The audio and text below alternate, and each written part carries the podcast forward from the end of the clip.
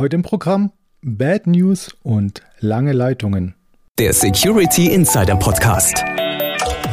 Der Podcast für Security-Profis mit Infos, News und Meinungen rund um IT-Sicherheit. Und hier sind Peter Schmitz und Dirks Rocke. Hallo und herzlich willkommen zum Security Insider Podcast. Für Sie am Mikrofon ist Dirks Rocke und bei mir im virtuellen Studio sitzt wieder Peter Schmitz, Chefredakteur von Security Insider. Hallo Peter, grüß dich. Hallo Dirk und hallo liebe Zuhörerinnen und Zuhörer. Schön, dass Sie diese Folge unseres Security Insider Podcasts eingeschaltet haben. Heute starten wir mit unserem neuen Format Security Talk, bei dem Dirk und ich über die spannendsten Security-Themen der letzten Wochen sprechen und dazu auch uns manchmal Gäste für ein kurzes Gespräch ins Studio laden und hin und wieder vielleicht sogar auch mal einen kurzen Blick auf wichtige Themen der nächsten Wochen werfen werden. Ja, und dann lass uns mal nicht starr anfangen, sondern ganz lässig mal mit einem typischen Spruch, den wir so oft hören in der Redaktion. Bad News is Good News heißt es ja da so oft. Und als emsige Schreiblinger halten wir uns natürlich auch daran. Welche Bad News ist dir denn in den vergangenen Wochen im Gedächtnis geblieben? Puh. Naja, es waren schon einige. Also hm, zum Beispiel, dass wir 2020 weltweit 20 Prozent mehr DDoS-Attacken hatten als im Jahr davor. In Deutschland ist äh, die Zahl sogar noch größer geworden. Aber wenn man ganz ehrlich ist, natürlich steht derzeit über allem quasi auch der Ransomware-Angriff auf das US-Unternehmen Colonial Pipeline, das ja die größte Pipeline für raffinierte Mineralölprodukte der USA betreibt. Die Ransomware, die dort eingeschlagen ist, hat zwar nur das IT-Netzwerk des Unternehmens betroffen, äh, dort allerdings wohl so effektiv zugeschlagen, dass die OT-Systeme, also die äh, Steuerungssysteme der Pipeline, äh, aus Sicherheitsgründen auch heruntergefahren werden mussten. Naja, und die Folgen für die Bevölkerung der US-Ostküste, die hat man ja mitbekommen. Benzinknappheit, Staus, geschlossene Tankstellen und so weiter. Und ähm, Erst nach dem Druck der US-Regierung sind die Pipeline-Systeme dann wohl wieder gestartet worden. Ach ja, und angeblich haben die Betreiber übrigens den Urhebern der Attacke über 5 Millionen US-Dollar Lösegeld gezahlt, um die verschlüsselten Dateien wiederherstellen zu können. Die Entschlüsselungsprogramme der Kriminellen, die arbeiten dann aber wohl so langsam, dass das Unternehmen jetzt doch größtenteils auf Backups zurückgreift zur Wiederherstellung. Ein Irrsinn, wenn man bedenkt, wie leicht heutzutage eine Ransomware in einem Unternehmen gelangen kann. Und ähm, ja, das zeigt einfach auch mal wieder, wie wichtig der Schutz von kritischen Infrastrukturen ist und dass es wirklich gut ist, dass es in Deutschland hier äh, entsprechend scharfe Vorgaben gibt und man auch versucht, immer neue, schärfere Vorgaben für gerade die kritischen Infrastrukturen zu machen. Das ist jetzt auch noch ein Thema dann am Ende, also beziehungsweise in der Mitte unseres Gesprächs, ne? Genau. Die kritischen Infrastrukturen. Ja. Ja, ähm, nichtsdestotrotz, du sagst es, es ist ja mal wieder so, so ein typisches Lehrstück. Ne? Wir sagen es ja auch immer wieder, zahlen sie nicht und das hört man ja auch immer wieder, jetzt haben sie gezahlt und es hat trotzdem nichts genutzt. Ne? Also von daher lieber ja, genau. vorbeugen als dann später vergeblich zahlen. Ja, also ich, ich weiß auch nicht mehr, also mein gut, es wird mit Sicherheit einen Grund geben. Wahrscheinlich äh, haben sie halt irgendwo festgestellt, dass es bestimmte ähm, Dinge gibt, von denen keine aktuellen Backups da sind, sonst glaube ich nicht, dass man mal eben 5 Millionen Dollar zahlt. Auf der anderen Seite ähm, sind die vermutlich auch versichert. Was übrigens ganz spannend ist in dem Zusammenhang, ähm, ich habe in der letzten oder vorletzten Woche ist mir eine äh, Pressemitteilung über den Tisch geflattert, ähm, dass jetzt dann, ich glaube in Frankreich die erste ähm, äh, Cyber-Security-Versicherung keine Ransomware-Lösegelder mehr bezahlt. Also das ist ganz spannend. Haben das vorher gemacht? Ja, ja, ja, klar. Dafür hast, sind die Dinger ja da. Also dafür sind mhm. viele Cybersecurity-Versicherungen ähm, da, dass sie eben dann auch eintreten, wenn man äh, eine Ransomware, einen Ransomware-Fall hatte und dann das Lösegeld bezahlen. Nur deshalb können viele von den Unternehmen diese äh, Summen auch mal so eben bezahlen. Okay, das überrascht mich jetzt als weitgehend Außenstehender. Also ich bin ja nicht so sehr drin wie du als Chefredakteur, dass es da tatsächlich Versicherungen gibt, die eigentlich für den Fall, der eigentlich nicht eintreten soll, dass man quasi so eine Ransomware tatsächlich Geld zahlt, dann auch einspringt. Ja. Naja, klar, man, eine Feuerversicherung ist ja auch dafür da, für den Fall, dass dir dein Rechenzentrum abbrennt, was nicht passieren sollte, aber dann halt einspringt. Aber wie gesagt, der, der, der Grund, den Grund finde ich auch ganz spannend und zwar hängt das mit den äh, äh, mit der Einstellung dieser Zahlungen wohl langsam aber sicher damit zusammen, dass die ähm, die Zahlungen werden ja häufig in Bitcoin getätigt. Und so langsam aber sicher scheinen sich die ähm, großen Industrienationen ein bisschen auf Bitcoin einzuschießen, weil Bitcoin halt nun mal doch die Währung ähm, der Cyberkriminellen ist. Und man da einfach versuchen will, möglichst viel, zumindest an offiziell ähm, an offizieller Nutzung von Bitcoin runterzufahren. Mhm. Ja, das ist ja gleich wieder dein, dein zweites Fachgebiet. Ich, ich höre andächtig zu, was du dazu erzählen hast. nein, nein, Magst du noch also, was hinzufügen nein, und wieder auf dein Zweitportal verweisen und werben? Oder? ja, das ist auf jeden Fall für jeden, der sich mit dem Thema Blockchain interessiert, ähm, es auch immer wieder spannende Themen auf äh, blockchain-insider.de gibt. Aber jetzt mach mal weiter mit deinen Themen. Ich glaube, du hast da auch noch was ganz Spannendes äh, ähm, rund ums Thema Bad News, ne? Genau, ich habe gerade schon gedanklich versucht, da irgendwie einen Bogen zu konstruieren und bin bei den Backups hängen geblieben, weil eine Art Backup beziehungsweise ganz viele Backups sind in den vergangenen Wochen auch aufgetaucht. Und zwar ging es da um persönliche Daten der verschiedenen sozialen Netzwerke, und zwar LinkedIn, Clubhouse und Facebook. Und woher kommen diese Daten? Die wurden gescraped also quasi abgezogen von den eigentlich frei zugänglichen Daten auf den Webseiten, kann man die sich automatisiert besorgen. Und das wurde jetzt wieder mal im großen Stil getan, beziehungsweise schon in der Vergangenheit. So genau weiß man das bei den ganzen Fällen nicht. Und wir konnten damit also die schlechte Neuigkeit berichten, dass abermals hunderte Millionen von persönlichen Nutzerdaten im Netz aufgetaucht sind, respektive auch in Hackerforen angeboten wurden. Inwieweit das Ganze jetzt als klassische Sicherheitslücke oder legal und legitim zu bewerten ist, das ist jetzt mal wieder ein trefflicher Diskussionspunkt, denn die Daten sind da eigentlich frei zugänglich. Und bei meinen Recherchen zum Thema bin ich dann auch auf einen interessanten YouTube-Channel gestoßen, der heißt Python Simplified. Und die Betreiberin des Ganzen, beziehungsweise die Dame, die da immer zu sehen ist und die Videos macht, heißt Mariah Shah und die zeigt Schritt für Schritt, wie man mit verschiedensten Frameworks und Tools Scraping betreiben kann und wie das funktioniert. Also man kann, wenn man ihr folgt, quasi die ganzen Sachen nachmachen. Und die Einblicke in Selenium und Mechanical Soup sind da übrigens nicht nur sehr lehrreich, sondern auch sehr unterhaltsam. Also wenn man ihr zuschaut, wie sie da ihre vermeintlichen Schandtaten betreibt und gleichzeitig noch breit in die Kamera grinst. Also das hat mir einiges an Lächeln aufs Gesicht gezaubert. Aber zurück zur Sache. Sie hat natürlich auch einen Standpunkt zu der ganzen Sache.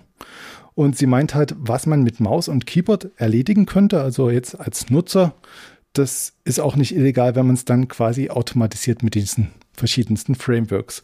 Das kann man nun so sehen oder man kann natürlich auch einen Juristen fragen. Und genau das haben wir getan.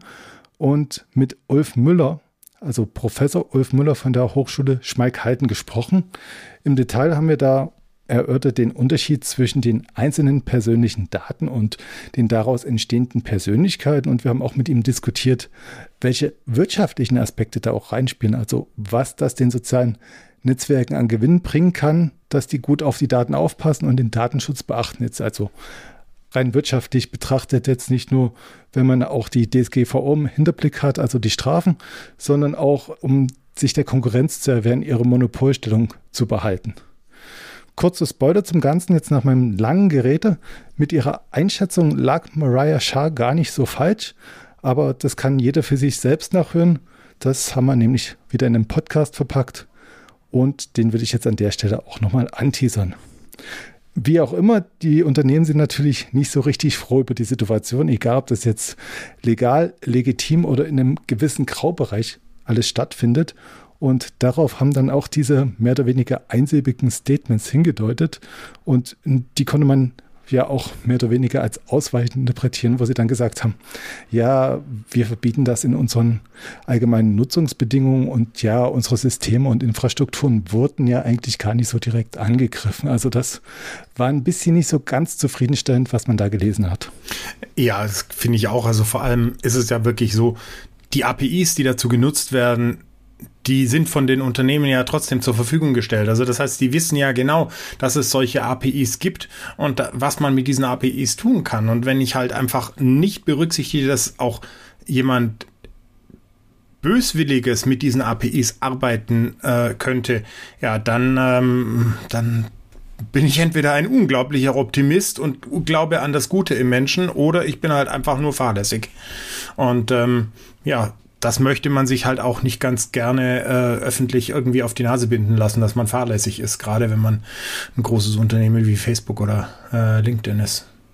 Ja, was tut man also? Man, man schützt sich oder wenn das Kind schon im Brunnen gefallen ist, dann wählt man eine andere Art von Kommunikation, oder? Genau. Aber vor allem, es ist eigentlich ganz witzig, weil man möchte ja meinen, dass solche riesigen Milliardenunternehmen einfach auch ordentliche Kommunikationsstrategien und Kommunikationsexperten haben. Und weißt du, schlechte Nachrichten, die lassen sich in keinem Unternehmen vermeiden.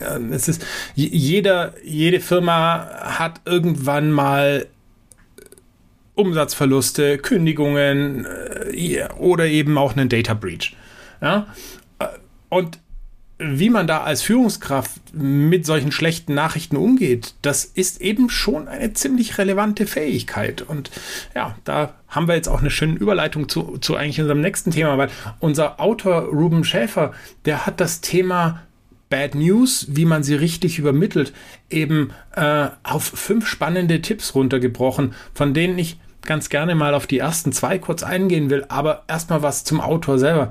Ruben Schäffer, der ist nämlich Kommunikationsexperte und Geschäftsführer des deutschen Coaching-Fachverlags und als solcher ist er natürlich eben auch damit befasst, Managementpersonal in vielen Fähigkeiten zu schulen, die eben nichts mit der fachlichen Kompetenz zu tun haben. Also die berühmten Soft Skill eben. Und der wichtigste Tipp, den er eben im Umgang mit schlechten Nachrichten gibt, ist, dass man diese einfach immer offen und ehrlich kommunizieren sollte. Hinweis an Facebook, LinkedIn und Clubhouse. Offen und ehrlich. Ähm, und mangelnde Kommunikation, gerade eben im Umgang mit, mit negativen Nachrichten, die führen bei Mitarbeitern und ich muss ganz ehrlich sagen, natürlich auch bei Kunden oft zu Frust und Ärger. Ähm, und Dabei meinen es viele Führungskräfte eigentlich nur gut, denn sie haben einfach Angst, dass ihre Mitarbeiter zum Beispiel durch schlechte Nachrichten demotiviert werden. Und dabei ist eigentlich oft genau der Gegenteil, das Gegenteil der Fall. Die Motivation der Mitarbeiter, die leidet viel eher darunter, wenn Dinge beschönigt werden, an denen es eigentlich nichts zu beschönigen gibt. Und auch da wieder äh, Shoutout an Facebook, LinkedIn und Co auch die Motivation und der äh, die Zufriedenheit von Kunden oder Ware. Ich weiß ja nicht, was wir bei Facebook eigentlich sind, ob wir Ware oder Kunden sind. Ähm, auch die leidet, finde ich, darunter, wenn Dinge beschönigt werden, an denen es nichts zu beschönigen gibt. Ähm, ja, und ganz ehrlich, das sagt eben auch Ruben Schäfer, die meisten Arbeitnehmer sind viel krisenfester, als viele Führungskräfte das vielleicht glauben wollen. Und ähm, ja, der zweite Tipp, da wollte ich jetzt auch gleich noch schnell darauf eingehen, ist, dass man die Mitarbeiter bei den schlechten Nachrichten einfach nicht hinhalten darf. Denn schlechte Nachrichten, das weiß wirklich jeder von uns, die finden immer einen Weg ans Tageslicht. Und es ist nichts schlimmer für die Moral und die Stimmung im Unternehmen als Bad News, die sich über den Flurfunk verbreiten und ähm, wo man dann ewig auf die Info der Führungskräfte warten muss. Das heizt nur die Gerüchteküche an und ist dann wirklich kaum mehr kontrollierbar. Ja, und damit lasse ich es jetzt auch erstmal gut sein. Wer alle fünf Tipps, wie man schlechte Nachrichten richtig kommuniziert, wissen möchte, der muss dann wirklich schon auf Security Insider vorbeischauen und den Artikel lesen.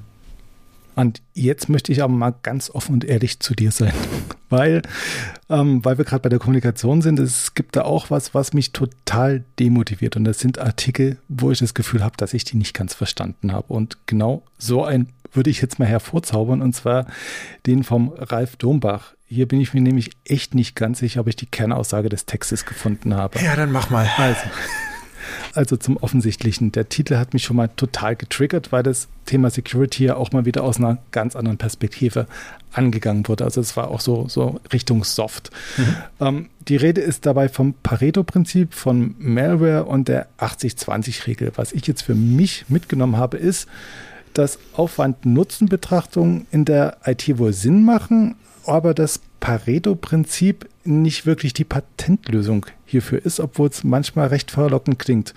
zur Erklärung nochmal, dieses propagierte Pareto-Prinzip oder diese 80-20-Regel könnte ja konkret auf Security gemünzt bedeuten, dass man lediglich 20 Prozent der Informationen konsumieren müsste als Admin, damit aber 80 Prozent aller Angriffe abwehren könnte. Die Krux, so wie ich es jetzt verstanden habe, ist nun, dass wenn sich diese entscheidenden Lücken in den 20 Prozent verstecken, also die, die man nicht abdeckt, hat man da wenig gekonnt. Genau. Ja, grundsätzlich geht es Ralf Dombach einfach darum, ähm, ob das Pareto-Prinzip nicht dabei helfen kann, die, ja, die komplett überlasteten Security-Teams äh, zu entlasten und dabei vielleicht auch gleich noch den Fachkräftemangel entschärfen könnte. Und leider ist aber das Problem, dass man es sich bei der IT-Sicherheit eigentlich nicht leisten kann, nur 80 Prozent sicher zu sein. Auch wenn man inzwischen weiß, dass es eben keine hundertprozentige Sicherheit gibt, kann man nicht so ohne weiteres bewusst eine Sicherheitslücke von 20 Prozent hinnehmen. Und das äh, versucht eben Ralf Dombach am Beispiel des Wissens um Sicherheitslücken und Malware zu zeigen. Erschwerend kommt ja noch hinzu, dass diese Sicherheitslücken und Informationen zum Malware von den Anbietern ja oftmals auch künstlich aufgebläht werden. Also der Ralf Dombach spricht ja davon variablen Code und Permutationen, die im Prinzip sich sehr ähneln, aber wo man dann das Gefühl hätte, man wird komplett erschlagen und man könnte das nie im Leben komplett handeln. Und von daher ja, ist jetzt eine gewisse Nähe zu diesem 80-20-Prinzip wieder da, aber es geht wohl dann doch eher darum, nicht quantitativ vorzugehen, dann zu sagen, ich m, betrachte jetzt eine gewisse Untermenge, sondern sich einen, eine Art globalen Überblick zu verschaffen und eine Hierarchie über diese ganzen Sicherheitsproblematen, die es da gibt, oder? Genau, genau. Also du, du musst verstehen, das Thema 80-20, das ist ja eigentlich immer auch so ganz gerne, wenn man, wenn man ähm, äh, viele Sachen aus einer betriebswirtschaftlichen, aus einer Effizienzfrage betrachtet, ähm, immer ein, ein, gern genommenes Prinzip, weil es halt eben vermeintlich ganz toll ist, wenn man mit nur 20 Prozent des Aufwands 80 Prozent äh, der Probleme lösen kann, so nach dem Motto. Ähm, aber es geht einfach in vielen Fällen darum, dass ein, ein Security-Admin oder ein CISO einfach wissen müssen, wie man mit Risiken, aber eben auch mit Security-Informationen richtig umgeht. Und da reicht es eben einfach nicht nur 80 Prozent zu wissen. Man darf sich nicht eben von falschen Zahlen und von falschen Statistiken verwirren oder blenden lassen. Man muss eben, wie du sagst, den, den globalen Blick drauf haben. Ähm, äh, das ist das, was, äh, wo, wo, wo der Ralf Dombach eigentlich äh, drauf hinaus möchte. Hm. Ja, es fasst ja am Ende auch nochmal zusammen, dass man sich nicht vermeintlich, also nicht auf die vermeintlich gefährlichste Malware konzentrieren sollte und alles irgendwie im Blick behalten soll. Und er schreibt davon 100% Informationslevel, was man anstreben sollte. Aber da stelle ich mir jetzt wieder die Frage, wie realistisch ist denn das überhaupt, dass man diese 100% Informationslevel erreichen kann in so einer schnelllebigen Welt, wo dauernd irgendwas Neues auf einen einstürzt und ja, man diesen permanenten Wettrennen mit den Angriffen ausgesetzt mhm. ist. Mhm. Ja, ähm, wie gesagt, äh, der, der Ralf Dornbach will im Prinzip darauf hinaus, dass das Pareto-Prinzip so, so verlockend es einfach auch scheint, einfach bei den Fachkräften und beim Wissen der Fachkräfte nicht anwendbar ist und Unternehmen hier einfach oft am falschen Ende sparen. Äh, wer, wer, eben am, am Wissen der Mitarbeiter spart, der hat am Ende eine, eine, eine viel größere Sicherheitslücke als nur 20 Prozent. Ähm, mhm. Vielleicht ist das mit äh, Malware und Ransomware an der Stelle auch einfach ein bisschen zu weit ausgeholt von ihm. Das, da gebe ich, äh, da gebe ich äh, dir recht. Ähm, aber es soll halt einfach sein, sein, sein Text soll an, an zwei Aussagen eben wie diese Millionen neuer Computerviren und Ransomware ist die gefährlichste Schadsoftware weltweit einfach analysiert werden, ob man denn mit 80 Prozent Wissen und 80 Prozent Informationen wirklich weiterkommt oder ob man dann nicht einfach in die Hype-Falle viele Security-Hersteller tappt, die einfach nur neue Systeme verkaufen wollen und wo es unter Umständen einfach doch sinnvoller wäre, in das Know-how der Mitarbeiter zu investieren. Mhm.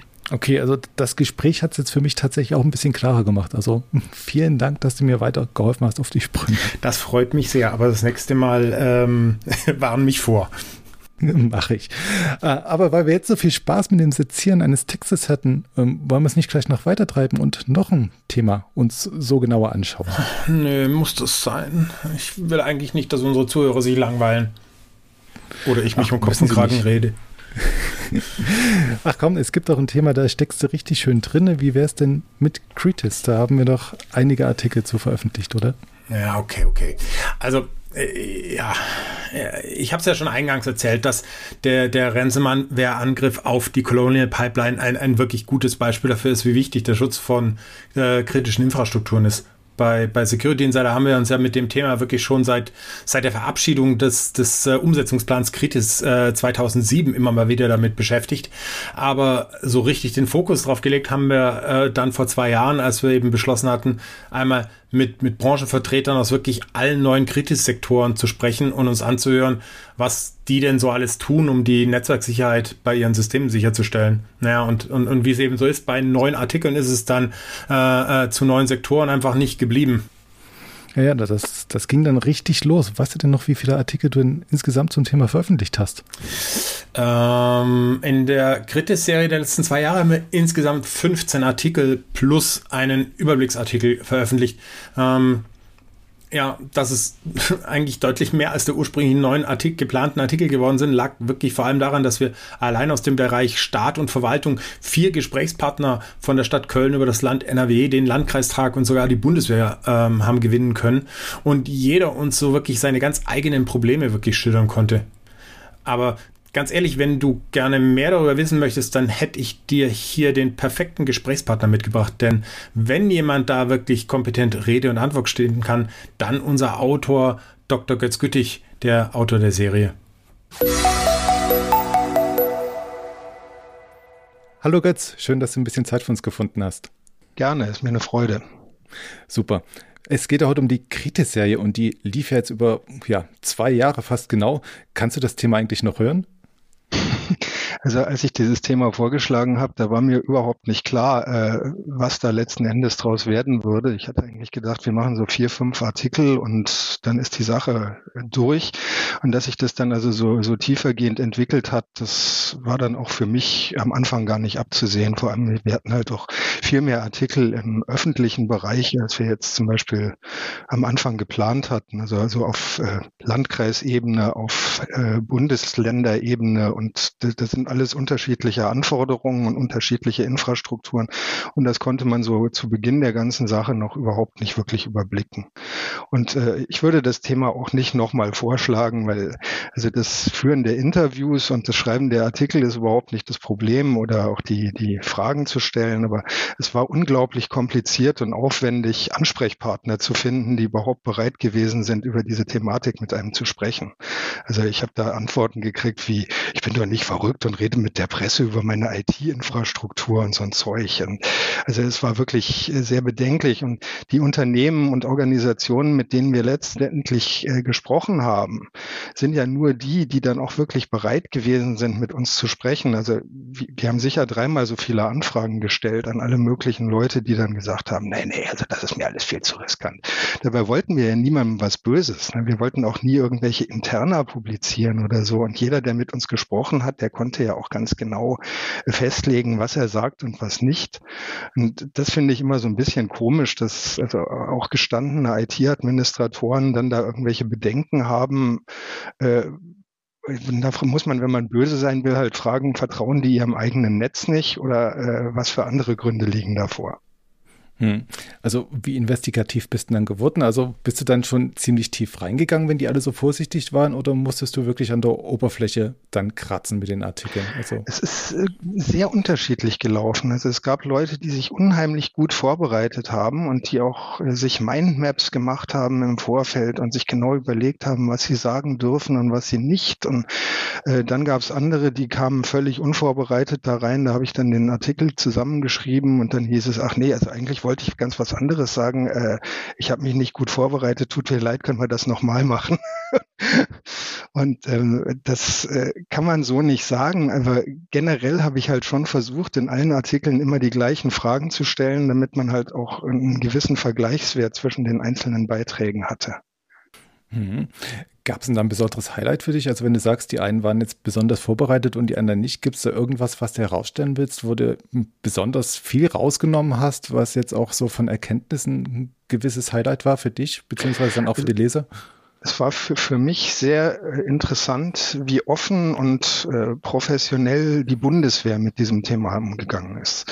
Also ich hatte eigentlich gar nicht vor, die zu fragen, weil ich dachte, die wollen eh nicht mit mir sprechen. Ich habe es dann trotzdem mal versucht und die waren dann sofort Feuer und Flamme und waren auch bestens vorbereitet und haben auch wirklich inhaltlich sehr interessante Sachen rübergebracht.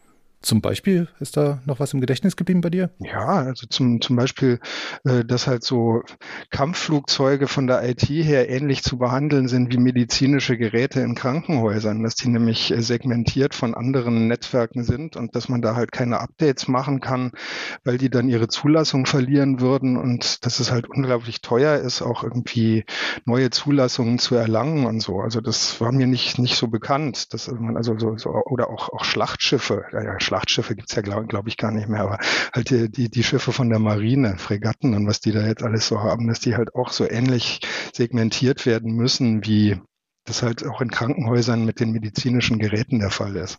Das ist ja jetzt interessant, diese Parallelen zu sehen. Also jetzt ein Krankenhaus auf der einen Seite und die Bundeswehr auf der anderen. Und es gab ja auch etliche Branchen, also wenn ich jetzt nochmal aufzählen darf, also du hattest ja die Energie- und Wasserwirtschaft, die Krankenhäuser, wie gerade gesagt, Städte, Landesverwaltung, Deutscher Landkreistag, Bundeswehr, Versicherer, Telekommunikation. Wie sieht denn das da thematisch überhaupt aus? Gehen die da ähnlich an das Thema ran? Hast du die Branchen nur ausgewählt, um das gleiche Thema aus verschiedenen ja, Sichtweisen zu illustrieren oder gibt es da auch komplett unterschiedliche Ansätze über die Branchen gesehen?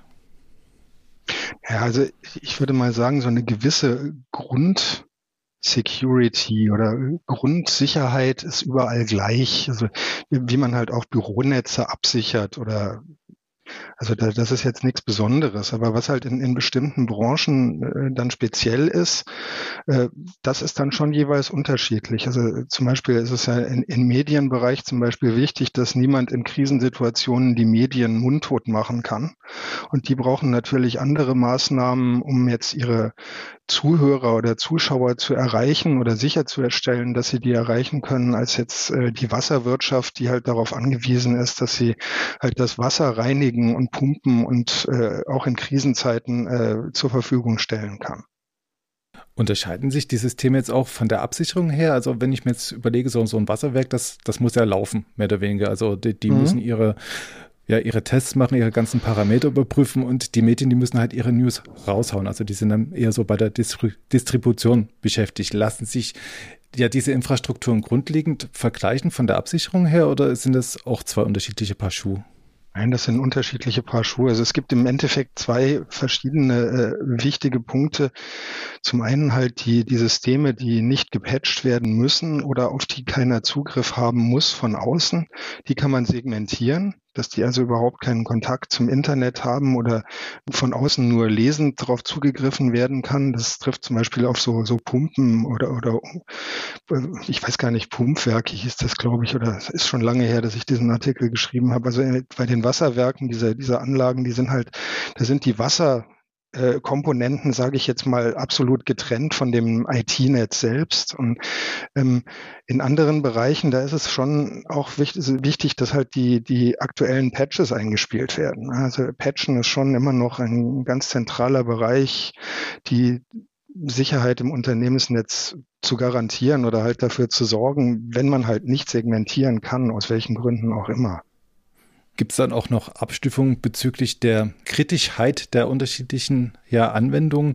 Also ich könnte mir jetzt vorstellen, die Bundeswehr ist vielleicht ein bisschen kritischer als jetzt eine kommunale Verwaltung. Gibt es dann innerhalb dieses Kritis-Konzeptes noch Abstufungen, was mehr geschützt werden sollte und was vielleicht ein bisschen lascher angegangen werden kann? Also das würde die kommunale Verwaltung jetzt sicher anders sehen als du. Ich äh, finde auch, also, dass die derzeitigen Kritis-Branchen, die sind natürlich nicht alle gleich lang als kritisch eingeschätzt. Es gibt Branchen, die das länger machen und die deswegen auch mehr Erfahrung haben als andere. Das ist auch bei unserem Gespräch mit dem BSI nochmal betont worden.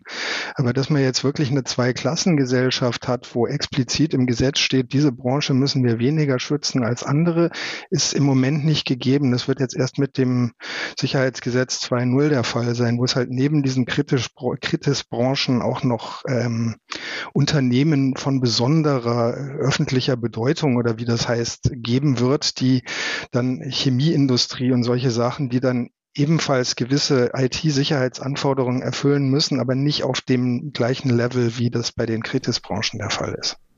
Wie viel können diese Unternehmen im besonderen öffentlichen Interesse, ich habe es mir nochmal rausgeschrieben, jetzt von der ja. Serie mitnehmen? Also sollen die sich das durchlesen, sollen die das eins zu eins übertragen oder wo können die quasi Abstriche machen?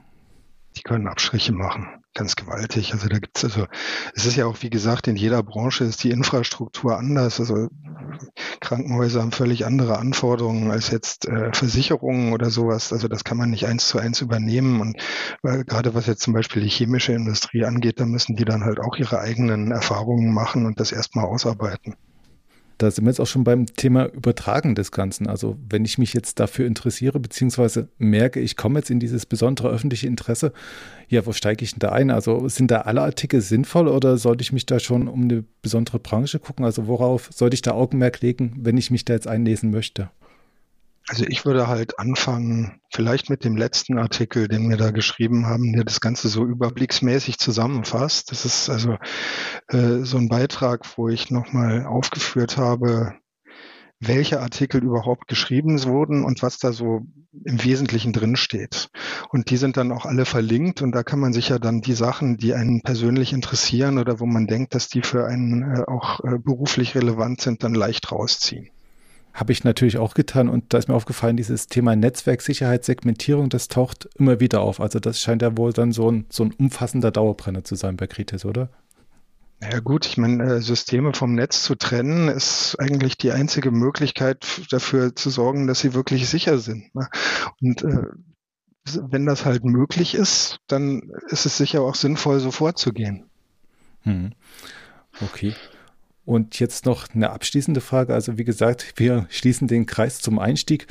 Du hast dich umfassend damit beschäftigt, würdest es nicht wieder tun, aber gibt es denn vielleicht noch Entwicklung oder einen Anlass, dass du sagst, es gibt jetzt noch eine Entwicklung, die ist absehbar, die muss ich unbedingt noch betrachten und weitergeben? Also wenn sich bei den äh, zugrunde liegenden Gesetzen irgendetwas entscheidend ändern würde, dass man jetzt zum Beispiel sagt, also Rechenzentrum auf der grünen Wiese reicht nicht mehr, das muss irgendwo in einem Atombunker äh, in der Nordsee sein oder sowas.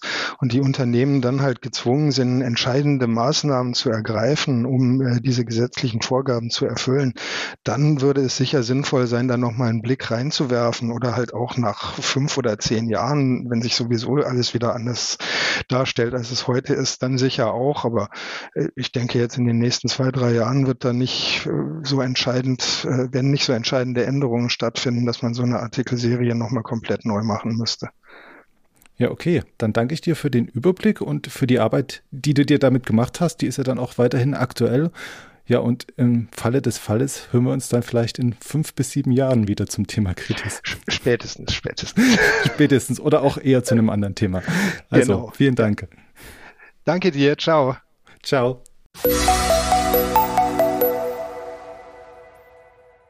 Ne? Alle Fragen geklärt?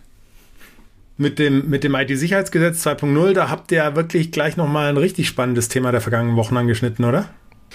In der Tat, in der Tat, das Update für das IT-Sicherheitsgesetz ist nämlich am 23. April vom Bundestag beschlossen worden. Und über die Kritik daran hatten wir auch schon im Vorfeld umfassend berichtet. Der ein oder andere mag sich vielleicht noch an unseren Podcast über die ambivalente Rolle des Bundesamts für Sicherheit in der Informationstechnik erinnern. Da hat man ja in Folge 33 Anfang März mit Klaus Landefeld gesprochen. Das ist der stellvertretende Vorstandsvorsitzende Vorstand Infrastruktur und Netze beim EGO-Verband der Internetwirtschaft e.V. Langer Titel, wieder Luft holen. Wie auch immer, ich durfte mich Ende April gleich mal wieder mit dem Thema beschäftigen und meine Kenntnis in Sachen Gesetzgebung auffrischen.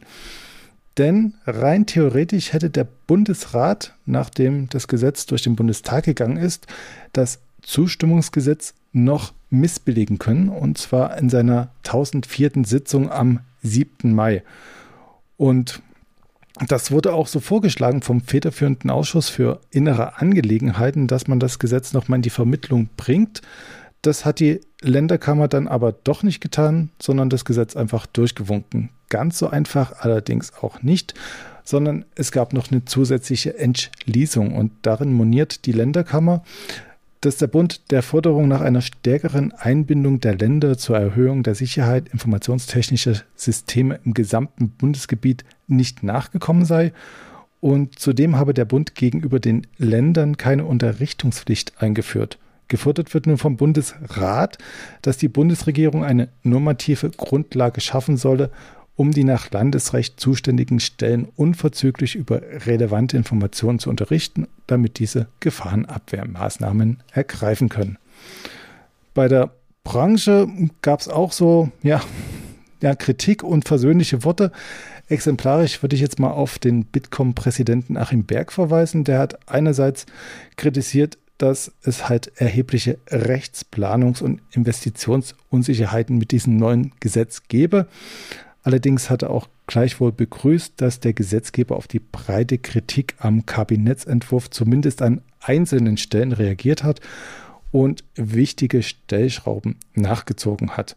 Dazu zählten dann etwa die Konkretisierung übergeordneter Schutzziele und die daran ausgerichtete Arbeit des BSI sowie der transparentere Umgang mit Schwachstellen und Sicherheitslücken.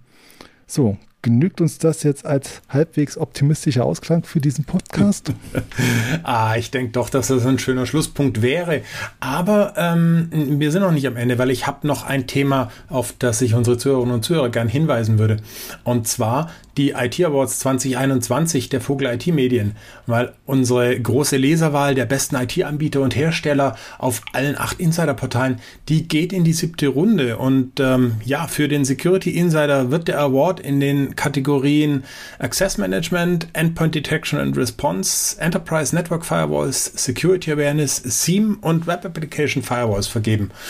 Und in jeder Kategorie können Sie, liebe Zuhörerinnen und Zuhörer, jeweils unter zehn redaktionellen Vorschlägen auswählen oder Sie schlagen einfach ein nicht genanntes Unternehmen vor. Ähm, und dafür müssen Sie einfach nur auf securityinsider.de slash award gehen und dort dann abstimmen. Und das dauert wirklich maximal fünf Minuten. Die Abstimmung, die geht bis zum 31. August und die Gewinner jeder Kategorie, die werden sofern es Corona bis dahin wieder zulässt, am 14. Oktober im Rahmen einer feierlichen Abendgala dann gekürt. Aber eben auch Zuhörerinnen und Zuhörer, können bei der Umfrage was gewinnen. Und zwar unter allen Teilnehmern der Award-Umfrage verlosen wir eine Quadrocopter-Drohne mit Live-Übertragung, langer Flugzeit, Follow Me und Coming Home-Funktion. Das wäre bestimmt auch was für dich, Dirk, oder? In der Tat, in der Tat, wobei ich als alter Miesepeter jetzt wieder sagen musste, seit Anfang des Jahres sind die Regeln so streng, dass ich mir da noch nicht ganz sicher wäre, ob ich sowas haben würde. ja, ich glaube, da kommt man um einen Drohnenführerschein dann nicht mehr rum, ne? Das äh, ist, äh, glaube ich, dann eine kleine Herausforderung. Ah, cool, das Gerät sollte man schon. sich nochmal anschauen, was es ist. Also wie gesagt, also ich bin eigentlich tief in meinem Innersten auch heiß auf so ein Gerät und der Drohnenführerschein wäre, glaube ich, das geringste Hindernis, wenn ich eins in die Finger bekommen würde. Gut, ja, dann mach mit. Mach mit und Sie auch. Alle mitmachen. Award, Umfrage, fünf Minuten, security-insider.de slash award, abstimmen und mit ein bisschen Glück gewinnen. Ja, und bevor wir jetzt aber wirklich Schluss machen, muss ich natürlich noch eine Ankündigung vom Anfang der Folge wahr machen, denn da habe ich äh, ja gesagt und versprochen eigentlich, dass wir im Security Talk auch einen Blick auf die Zukunft werfen. Und äh, ich will da jetzt eigentlich gar nicht noch zu lange erzählen, aber es gibt schon ein paar spannende Themen, auf die man sich als Leser von Security Insider in den nächsten Wochen wirklich freuen kann. Zum Beispiel werden wir unsere vierteilige Serie zum Managed Theme SOC in einem hybriden Modell von Markus Thiel zum Abschluss bringen und dabei zum Beispiel die Themen Auswahl von MSSPs, also Managed Security Service Providern und Toolauswahl und Implementierung betrachten.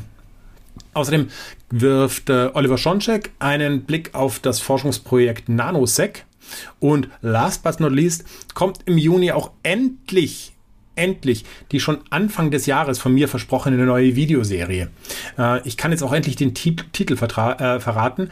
Sie wird 10 Tipps heißen und wie der Name sagt, gehen wir da zu den wichtigsten IT-Systemen im Unternehmen, wie zum Beispiel Windows Server, Microsoft Azure oder auch Teams, die auf die 10 wichtigsten Security-Tipps ein, bringen die kurz, knackig und sofort umsetzbar. Ja, und einen wichtigen Termin habe ich in der Zukunft natürlich auch noch, und zwar am 8. Juni, 8. Juni ist der nächste Microsoft Patch Day. Also nicht vergessen, Zeit einplanen für die Installation der wichtigsten Patches da. Ja. Und damit sind wir dann wirklich am Ende dieser Folge des Security Insider Podcasts angekommen. Ich hoffe, Sie hatten Spaß beim Zuhören. Wenn Ihnen der Podcast gefällt, empfehlen Sie uns gerne weiter. Wir freuen uns über jeden neuen Zuhörer. Ja, bleiben Sie sicher, bleiben Sie gesund und bis zum nächsten Mal. Das war der Security Insider Podcast. Der Podcast für Security-Profis mit Infos, News und Meinungen rund um IT-Sicherheit.